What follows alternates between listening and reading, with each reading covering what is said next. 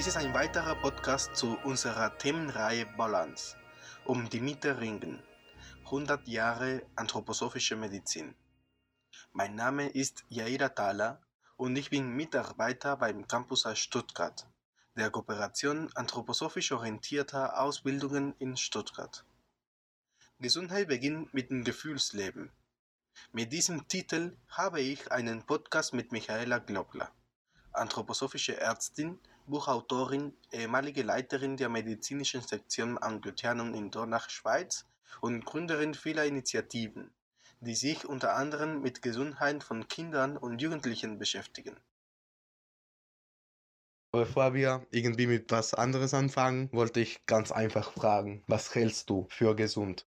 Für mich ist Gesundheit ein Kampfplatz. Jeder Tag, jede Stunde hat ihre eigene Gesundheit, weil wir sind ständig vom körperlichen, von der Umwelt her und auch vom seelischen her Schädigungen ausgesetzt. Ja, jemand guckt uns schief an und wir fühlen uns verletzt. Jemand reagiert aggressiv und wir sind auch plötzlich in Wut. Das heißt, wir sind ständig gefährdet, dass wir uns ein bisschen schlechter fühlen, dass es uns ein bisschen schlechter geht. Das heißt, wir sind Schädigungen ausgesetzt. So ist das Leben.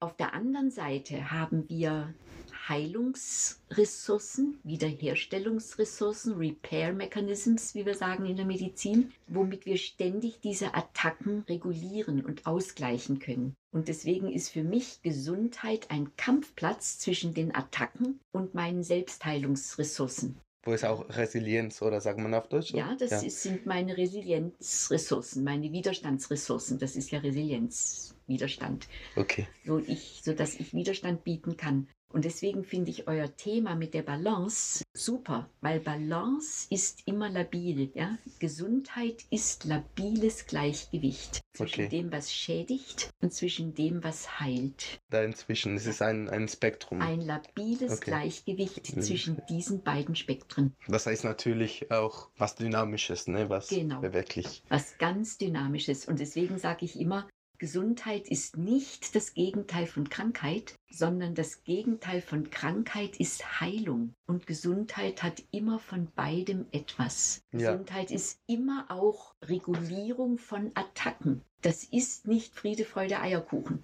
Ja, das ist Kampf. Und man ist so gesund, wie man sich fühlt. Wenn ich mich hängen lasse, bin ich schon halb krank. Und das ändert natürlich sich auch in der Zeit, ne? In der Zeit der Menschheit oder der eigenen Biografien. Genau. Das ist auch ein Balancieren.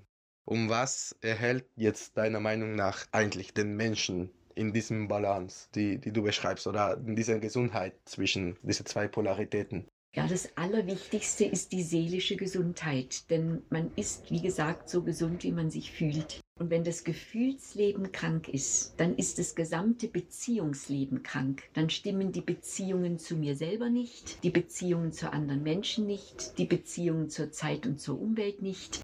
Und deswegen ist das Herzstück der Gesundheit, dass man daran arbeitet, dass das eigene Gefühlsleben sauber und klar und warm und echt wird. Ja, und da gibt es heute in der Gesundheitsforschung sehr viel Weisheit, die sogenannte Resilienzforschung, Salutogeneseforschung, Bindungsforschung, Beziehungsforchung, geht es nur ums Gefühl. Und man weiß heute, zum Beispiel aus Antonowskis Salutogenese-Forschung, wenn ich fühle, ich verstehe etwas, wenn ich fühle, eine Sache hat Sinn, wenn ich fühle, ich kann etwas, dann geht es mir gut. Und wenn ich das Gefühl habe, ich kann nicht, das ist sinnlos, ich verstehe nicht, fühlt man sich schlecht. Das heißt, eine kranke Seele fördert einen kranken Geist und einen kranken Körper eine gesunde Seele fördert einen gesunden Geist und einen gesunden Körper. Aber der Hauptkampfplatz ist das Gefühlsleben.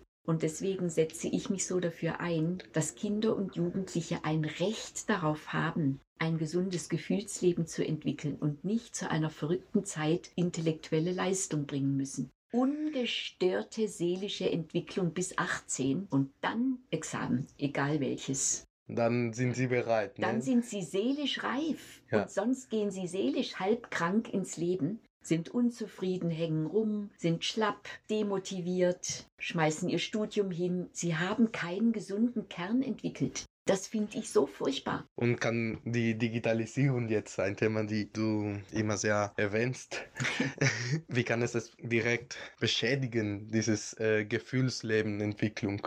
In den Kindern. Also der Mensch Mhm. ist reine Biologie. Er ist ein Stück Natur, der Mhm. menschliche Körper. Und ein menschlicher Körper kann sich nur an einer realen, analogen, körperlichen Umwelt in Zeit und Raum gesund entwickeln. Ein Mensch kann sich nicht an einer Maschine zum Menschen entwickeln. So interessant und lustig und smart das alles ist, was einem die digitale Welt vorspielt.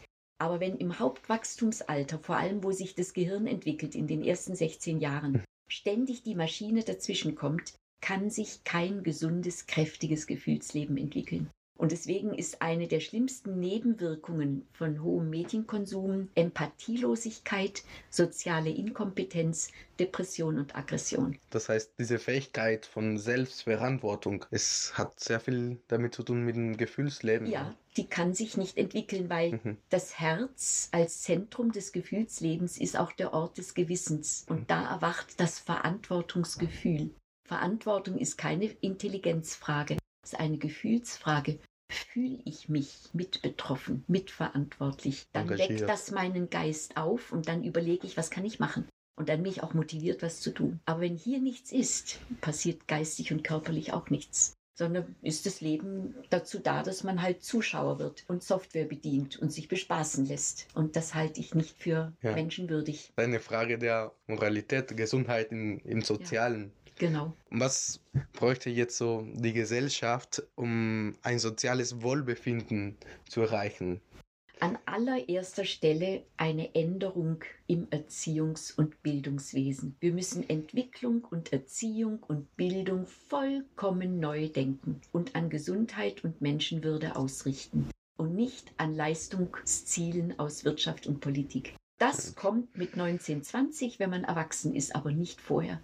Und dann würde sich die soziale Zufriedenheit vollkommen ändern und die jungen Erwachsenen würden die Probleme wirklich anpacken und nicht nur drüber reden und denken, es ist zwar schlimm, aber es geht alles so weiter. Da bin ich ganz sicher, die würden es dann ändern. Verantwortung, Ja. ne, sogar? Weil sie anders sind, machen sie es dann anders. Und wir brauchen Menschen, die anders sind und nicht Kopien unserer eigenen Unfähigkeit. Und eine Frage von diesem Abgehen in Ja. den Berg ist natürlich unsere Umwelt. Wie können wir dann als Menschheit gesund mit unserer Umwelt umgehen? Ja, und da bin ich ganz zuversichtlich. In Mhm. dem Moment, wo man mit dem Menschen gesund umgeht, wird man auch mit der Natur gesund umgehen. Denn dass wir mit der Natur so schlecht umgehen, spiegelt nur, dass wir auch mit den Menschen sehr schlecht umgehen. Ja, die Armut, die Gewalt, Krieg, Not, Hungerkatastrophen. Das Alles, tolerieren wir alle, obwohl man es ändern könnte, wenn man wollte. Ressourcen haben wir.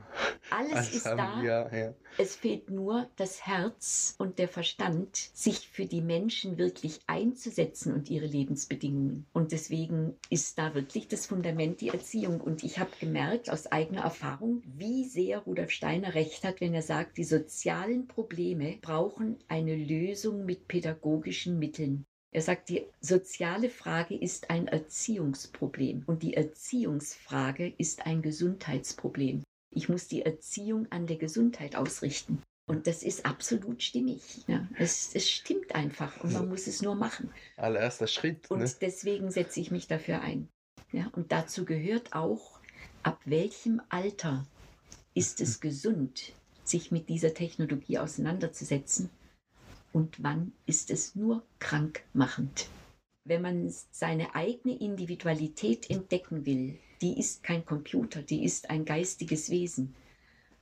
Und wenn ich das entdeckt habe, dann bin ich innerlich stark und kann jede Technik sinnvoll nutzen.